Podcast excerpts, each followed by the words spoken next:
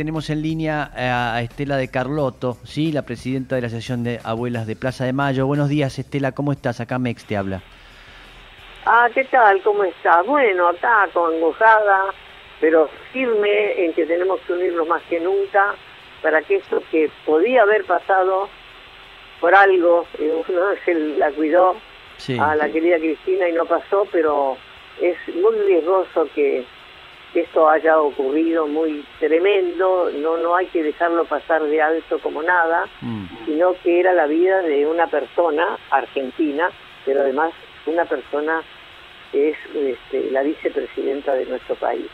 Así que bueno, este, estoy atendiendo la prensa todo lo que puedo, los quiero a todos tanto que los necesitamos justamente para compartir este momento buscar buscar eh, alguna estrategia mm. para la unidad para que esto no vuelva a ocurrir nunca más con nadie no solamente con ella con mm. nadie por ser de diferente pensamiento. Exactamente. Está muy bien. Estela eh, Matías Mosé te saluda. Buen día. Eh, ¿Pudiste hablar con, con, ella después de lo que pasó o con alguien de su entorno, de saber cómo está? Sí, llamé, llamé por teléfono al teléfono que tengo yo del secretario, mm. me atendieron, hablé, eh, pero lo que yo más que nada, más que hablar con ella, que debe estar abrumada por las llamadas y lo que piensa hacer y a dónde va a ir el fin de semana, porque también debe estar agotada cuando se dio cuenta, porque ella no se dio cuenta. Mm.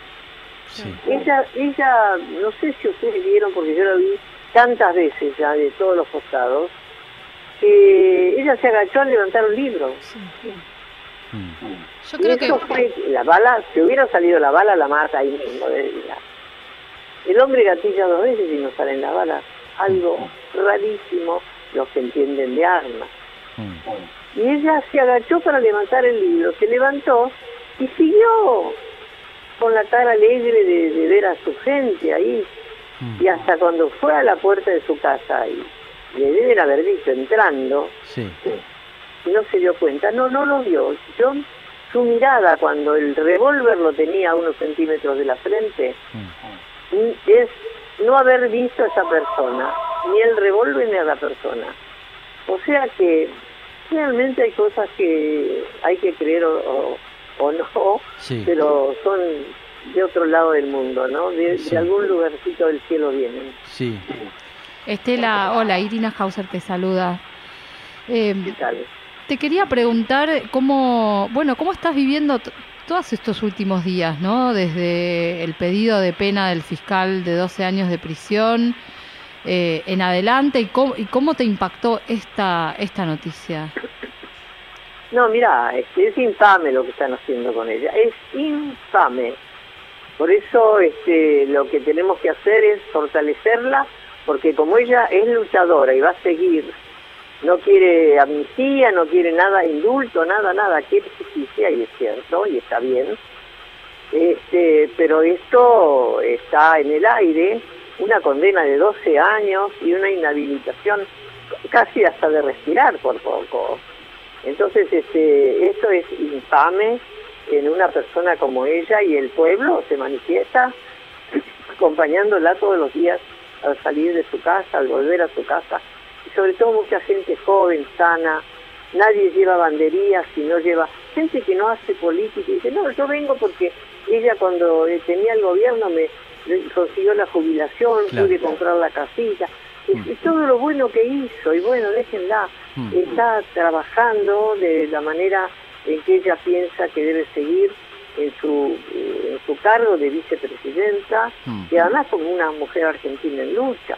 Entonces, este, bueno, el odio, el odio es tremendo, el odio es el peor sentimiento, no tendría que existir, pero existe, y el odio lleva a estas situaciones. Ahora hay que averiguar quién es esa persona.